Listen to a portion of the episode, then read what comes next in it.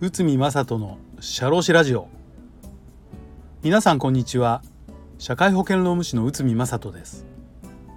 この番組では私内海が日常の業務や日常のマネジメントで感じたことをお話しします。今回は経歴詐称で解雇できるかこちらを解説いたします。会社では採用時に応募者の能力などを判断するために履歴書職務経歴書などの提出を求め採用面接を行い学歴職歴を確認しています。しかし事実が履歴書や職務経歴書の記載内容と異なる場合もあり経歴詐称となることがあります。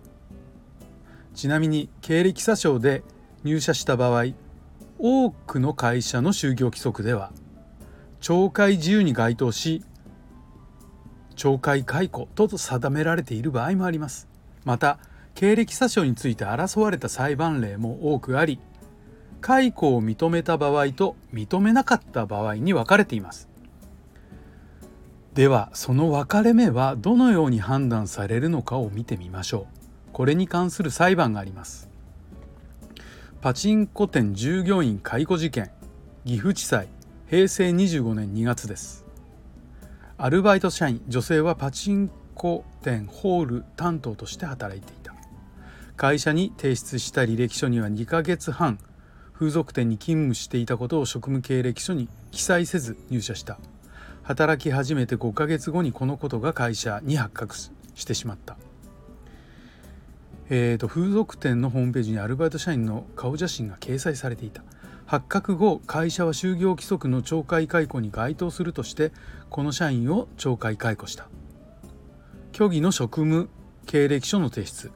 会社の名誉及び信用を傷つける行為。アルバイト社員は会社の対に納得がいかず裁判に訴えた。そして裁判所は以下の判断としました。アルバイト社員が風俗店で働いていた期間は約2ヶ月半で比較的短い期間であった。会社は解雇通告後約1ヶ月そのままホールスタッフとして就労を継続させていた。アルバイト社員は責任のある立場ではなくあくまでも現場のスタッフの一人である。職歴に関して風俗の職歴があっても業務は可能である。アルバアルバイト社員の勤務態度について特段問題はない。総合的に考慮すると懲戒解雇は重すぎる。以上によって会社が負けたのです。